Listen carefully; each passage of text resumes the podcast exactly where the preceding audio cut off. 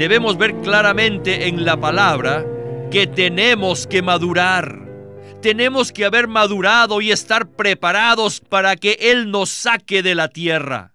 Entonces, todo lo que ocurra en la tierra no tendrá nada que ver con nosotros. Alabado sea el Señor que hay una manera de escapar. Bienvenidos al estudio Vida de la Biblia, un programa radial compuesto de segmentos del ministerio hablado de Witness Lee, que se centra en el disfrute de la vida divina conforme a lo revelado en las Santas Escrituras. Los invitamos a que visiten nuestra página de internet radiolsm.com y allí podrán escuchar gratuitamente todos los programas radiales del Estudio Vida. radiolsm.com Jesús dijo en Mateo 24, 21, porque habrá entonces gran tribulación, cual no la ha habido desde el principio del mundo hasta ahora, ni la habrá jamás. Hoy, en el estudio Vida de Apocalipsis, estudiaremos la gran tribulación, a la cual se refirió nuestro Señor Jesús. El título de este estudio Vida es El juicio sobre el hombre, la quinta trompeta.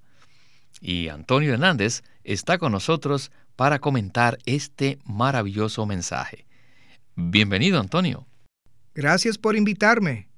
Mi oración es que el Señor abra nuestros ojos en este programa para ver nuestra gran necesidad de madurar para escapar de esta gran tribulación.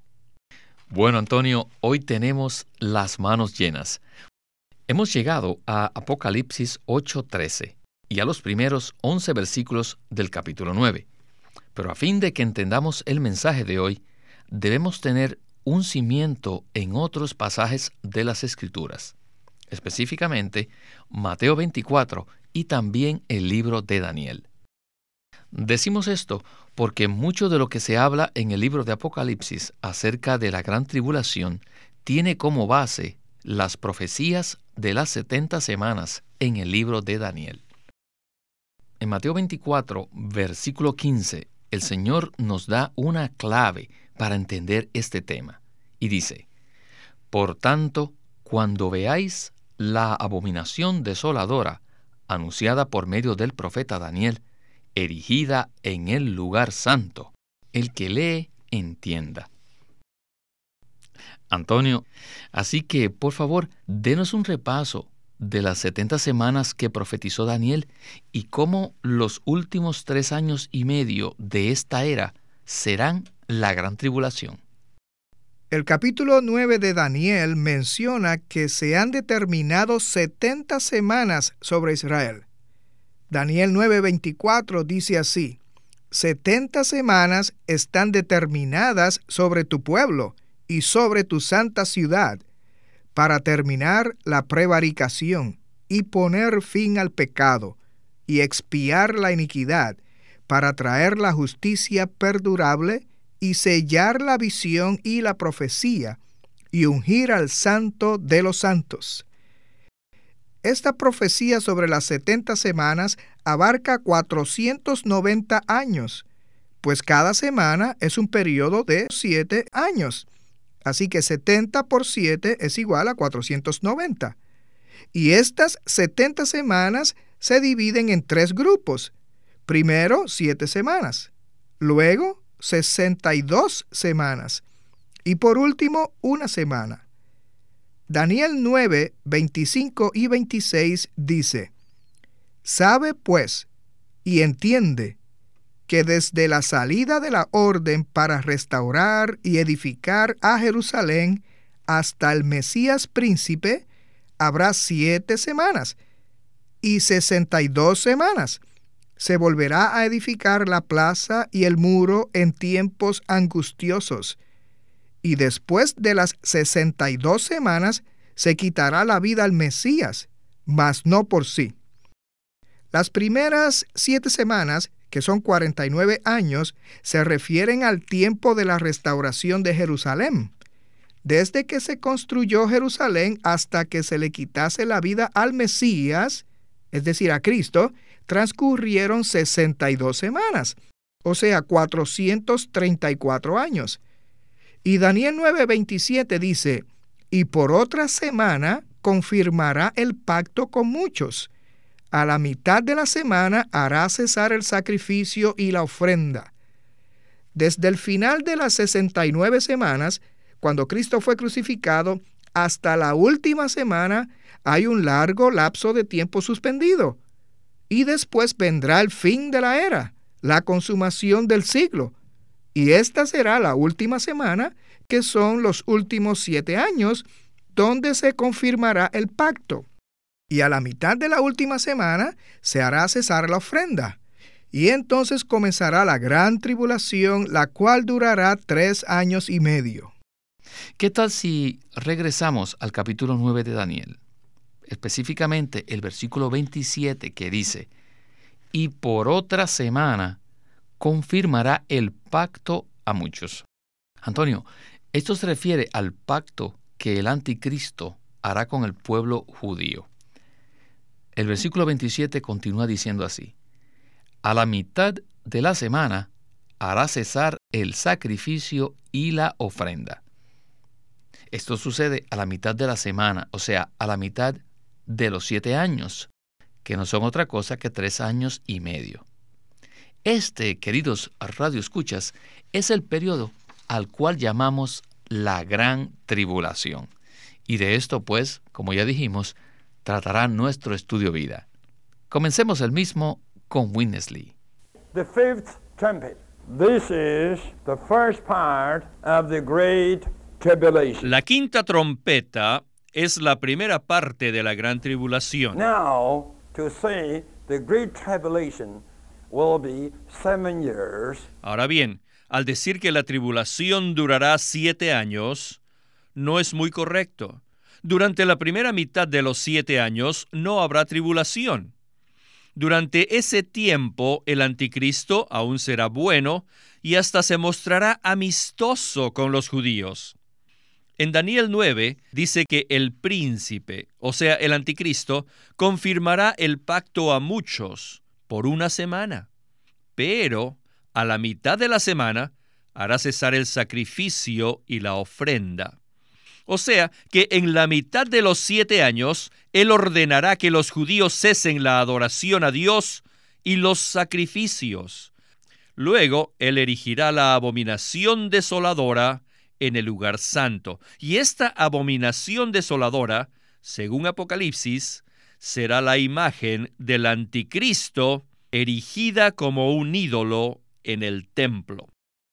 Ahora bien, en Mateo 24:15, y ya sabemos que este capítulo trata de la gran tribulación, el Señor Jesús dice, Por tanto, cuando veáis la abominación desoladora, anunciada por medio del profeta Daniel, erigida en el lugar santo, miren esto, cuando veáis la abominación desoladora, eso es, cuando veáis el ídolo, erigida en el lugar santo. ¿Cuándo sucederá esto? Esto no ocurrirá al principio de los siete años, sino a la mitad de los siete años. Ese será el tiempo cuando el anticristo pondrá la abominación en el templo. No será al comienzo de los siete años, sino después de tres años y medio. El versículo 15 nos cuenta de la escena como señal. ¿Cuál señal? La señal que el anticristo erigirá la abominación desoladora, la cual es el ídolo. Luego el versículo 21 continúa, porque habrá entonces gran tribulación, cual no ha habido desde el principio del mundo hasta ahora, ni la habrá jamás. A la mitad de los siete años, el anticristo cambiará de parecer y la era cambiará a la gran tribulación. Así que la gran tribulación comenzará a la mitad de los siete años, cuando el anticristo erija su imagen en el templo. Bien, Antonio, en la introducción hablamos de las 70 semanas mencionadas en el libro de Daniel. Y es importante ver que la gran tribulación comienza a mitad de la última semana, cuando el anticristo cambia de parecer, quiebra su pacto con Israel, pone su propia imagen en el templo y obliga a la gente a adorarlo. Esta imagen del anticristo en el templo es una abominación desoladora. ¿Podría usted entonces, Antonio, comentar acerca del anticristo, de su imagen en el templo y del punto en el cual comienza la gran tribulación? En la última de las 70 semanas, que son los últimos siete años de esta era, el anticristo se mostrará amistoso con los judíos y hará un pacto con ellos. Pero después de tres años y medio cambiará de parecer ordenará que los judíos cesen la adoración a Dios y los sacrificios, luego se proclamará a sí mismo Dios, erigirá su propia imagen en el templo y obligará a la gente a adorarlo a él y a su imagen. Este será el comienzo de la gran tribulación. Y queremos estar conscientes de esto para no ser engañados por el anticristo. El anticristo no entrará de repente a cambiar todo, sino que al principio Él solucionará muchos problemas de la humanidad, lo cual engañará a muchas personas. Por ejemplo, al principio traerá paz al Medio Oriente y hará un pacto con los judíos para darles la libertad de adorar, pero al final de los tres años y medio cambiará de parecer y no permitirá que los judíos adoren a Dios, sino que erigirá en el templo su imagen para que lo adoren a él. Imagínense, la gente será engañada hasta el punto de adorar a esa bestia. El hermano Lee dio el estudio vida de Apocalipsis en 1976 y ya para ese tiempo había estudiado estos temas por más de 50 años y habló con mucho sentimiento acerca de la situación en el Medio Oriente y la restauración de la nación de Israel en 1948. La escena ya está lista, pues en medio del conflicto bélico del Medio Oriente y en medio de tanto odio y guerras, el anticristo hará la paz. Esto, queridos radioescuchas, obviamente ganará el corazón de los moradores de la tierra, excepto aquellos cuyos corazones han sido iluminados para ver la verdad. Bueno, ahora hablaremos de la quinta trompeta y cómo esta trompeta, o sea, el primer ay, es el comienzo de la gran tribulación. Continuemos con nuestro estudio vida de hoy. Ahora vamos a hablar de la quinta trompeta. La gran tribulación comenzará cuando Satanás sea echado del cielo a la tierra. Esto lo dice claramente Apocalipsis 12:9, donde dice, y fue arrojado el gran dragón, la serpiente antigua, que se llama el diablo y Satanás, el cual engaña a toda la tierra habitada. Fue arrojado a la tierra y sus ángeles fueron arrojados con él. En la quinta trompeta ocurrirán dos cosas. Número uno, Satanás será echado del cielo a la tierra. Y número dos, esas langostas diabólicas y endemoniadas tendrán un rey. ¿Y quién es ese rey? Ese rey es la bestia. Y de esa bestia saldrá el anticristo. Aquí se juntarán dos figuras. Una vendrá del cielo a la tierra y la otra, que es la bestia, o el anticristo, que es el rey de las langostas malignas, poseídas por demonios, saldrá del abismo. Así que un espíritu diabólico se reunirá con un hombre diabólico. Aunque ellos vienen de dos direcciones diferentes, Satanás de arriba y el anticristo de abajo, tendrán una sola meta, que es atormentar a la humanidad creada por Dios a lo máximo. Estos dos personajes se unirán y colaborarán para atormentar a la humanidad. Todo lo que puedan, lo más que puedan. Esto será durante el tiempo de la gran tribulación. Habrá una gran tribulación. Será mucho más serio, mucho más severo que el sexto sello. Y las primeras cuatro trompetas, porque esas calamidades sobrenaturales del sexto sello y de las primeras cuatro trompetas no dañarán al hombre directamente, sino indirectamente. Allí Dios tocará la tierra, Dios tocará el mar, tocará los ríos y aún los astros celestes, el sol, la luna y las estrellas. Pero aún no habrá tocado al hombre directamente. Ellos serán solo los preparativos o el preámbulo de la gran tribulación que ha de venir. Parece que Dios entra a dañar la tierra, a dañar el cielo, el mar, los ríos. O sea que Dios toca el ambiente donde vive el hombre para darle una advertencia. Sin embargo, Dios aún no habrá tocado al hombre mismo.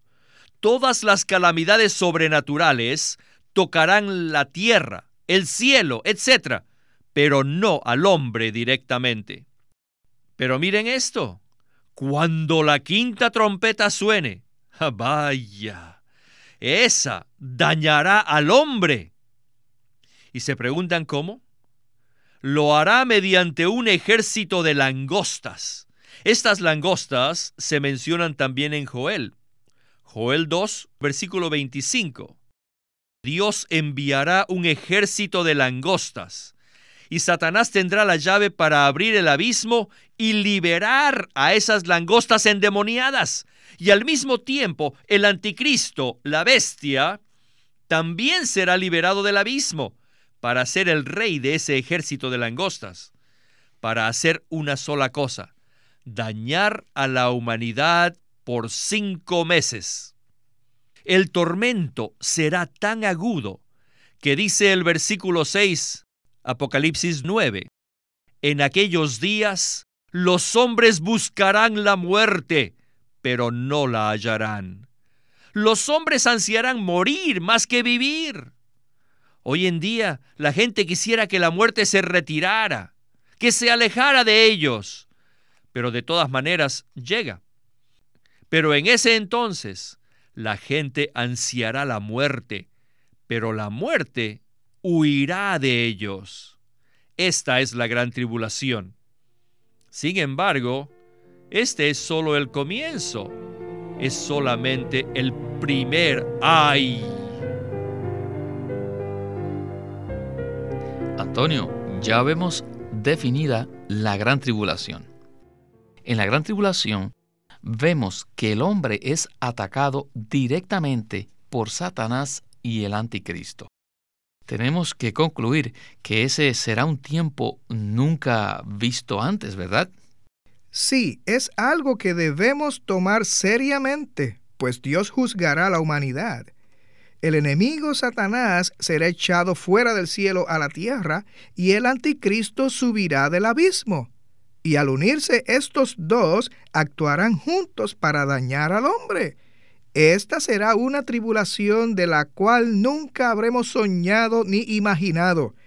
Pero la Biblia revela que sí habrá tal tribulación. En ese lapso de tiempo se hará mucho daño a la tierra, al mar, a los ríos, a los cuerpos celestiales y también a los hombres que estarán sobre la tierra. Esos últimos tres años y medio serán un tiempo de mucho sufrimiento. El pueblo de Dios siempre ha experimentado muchos sufrimientos a través de la historia. E incluso en el siglo que estamos viviendo hemos visto muchos males y daños hechos a Israel, el pueblo de Dios, pero nada se comparará a esos tres años y medio. Ahora leamos Apocalipsis 8:13. Dice así la escritura. Y miré y oí a un águila que volaba por en medio del cielo diciendo a gran voz, ay, ay, ay, de los que moran en la tierra, a causa de los restantes toques de trompeta, los cuales están para sonar los tres ángeles. Continuemos con el mensaje y nuestro hermano Lee. Adelante. Después de las primeras cuatro trompetas, al final del capítulo 8, tenemos el versículo 13, que dice, Woe, woe, woe. ¡Ay, ay, ay de los que moran en la tierra a causa de los restantes toques de trompeta, los cuales están para sonar los tres ángeles! Las tres trompetas siguientes son los tres ayes. Estos ayes son la gran tribulación. El primer ay será la quinta trompeta y el segundo ay será la sexta trompeta, y el último ay serán las siete copas de la séptima trompeta. Con las últimas tres trompetas habrá un ay con cada una. ¡Ay! ¡Ay! ¡Ay! Así que dice el versículo 12, el primer ay pasó. He aquí, vienen aún dos ayes después de esto. Esto es algo muy serio, muy solemne. Estos son los ayes que constituyen la gran tribulación. La gran tribulación no durará mucho, solo será por tres años y medio. El sexto sello, más las primeras cuatro trompetas, son solo como una preparación para que la humanidad sufra la gran tribulación, la cual consta de estos tres ayes y esa será la hora de la prueba que ha de venir sobre toda la tierra habitada. Si queremos ser salvos de ese juicio, tenemos que salir de este mundo, ser llevados de aquí. Así que el Señor le prometió a la iglesia en Filadelfia que Él los guardaría de esa prueba. Les dijo, yo te guardaré de la hora de la prueba que ha de venir sobre toda la tierra habitada. Entonces, ¿qué?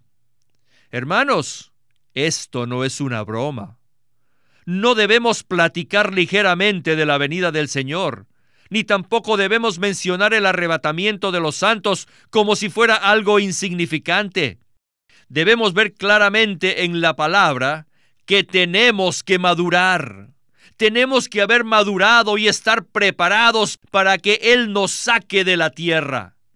Entonces, todo lo que ocurra en la tierra no tendrá nada que ver con nosotros.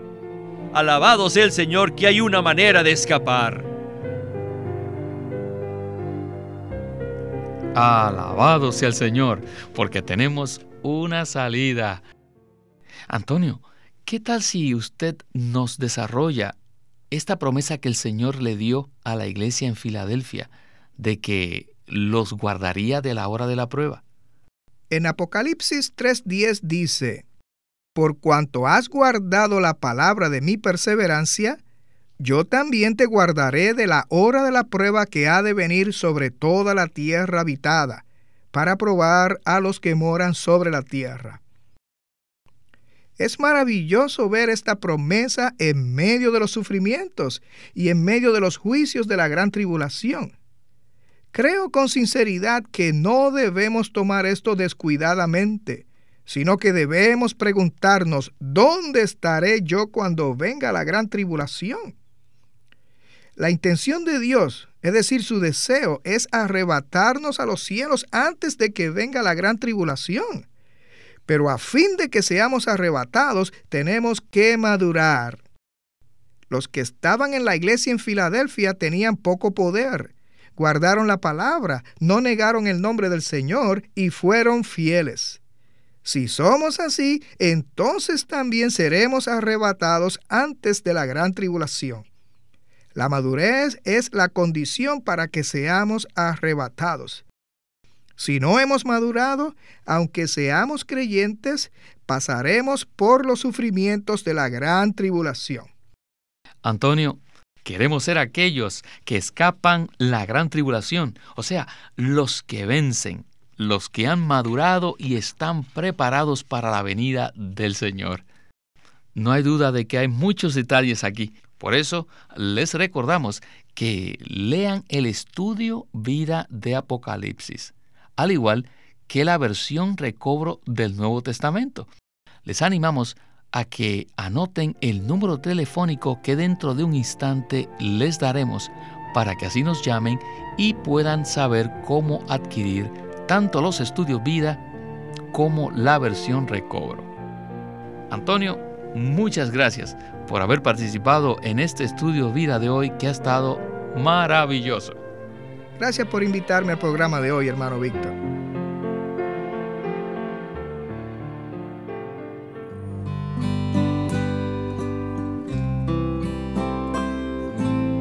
Living Stream Ministry ha publicado un libro titulado La revelación crucial de la vida hallada en las escrituras por Witness Lee.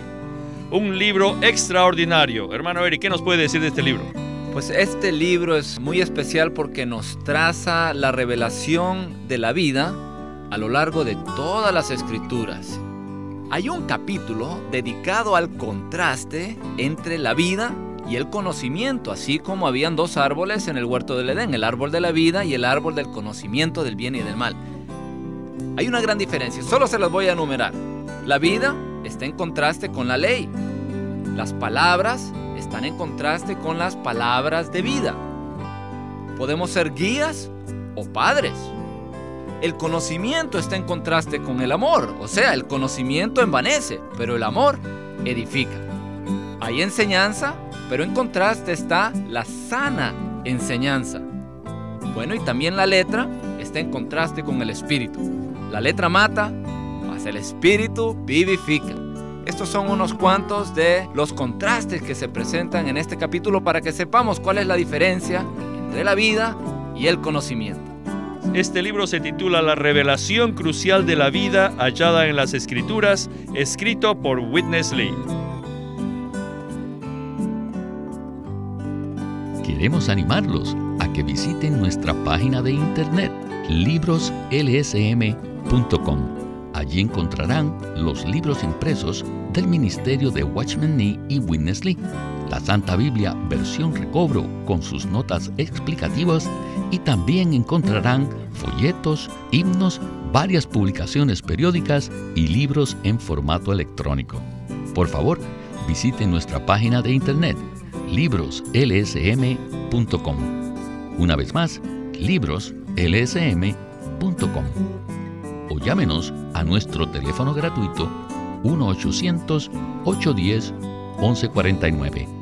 1-800-810-1149. Además, si desean, pueden comunicarse con nosotros enviándonos un correo electrónico a estudiovida lsm.org. Una vez más, estudiovida.lsm.org.